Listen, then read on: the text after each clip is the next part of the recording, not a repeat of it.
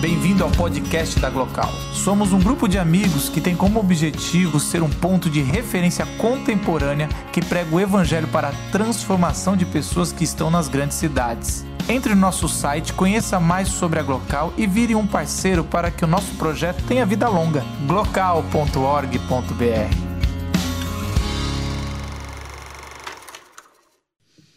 Luke, eu não vou viver para sempre. Estou doente, estou poente. Foi tocando as bordas do universo que descobri finitude. O espaço é infinito, mas nosso passo não. Passeamos, compassamos, passamos por tanta gente e no final é tudo tão impermanente. Tudo escapa pelos dedos como as areias de Tatooine. Não sei dizer o que eu guardei, se guardei direito, se guardei no peito, mas tentei guardar algo que não ia se perder. A fé em algo maior do que eu, maior até do que a segunda estrela da morte e o ódio que todos temos pelo senador Binks. E, claro, a esperança de que o tempo e espaço, aos pouquinhos, pode mudar. Ah, Luke, Vivi tantas aventuras, lutei tantas batalhas e busquei e tentei, e invadi, vibrei e não consegui, chorei e encontrei a mim e outras e outros por aí, no mundo, na galáxia, no unir diversos. Dizem que isso é viver.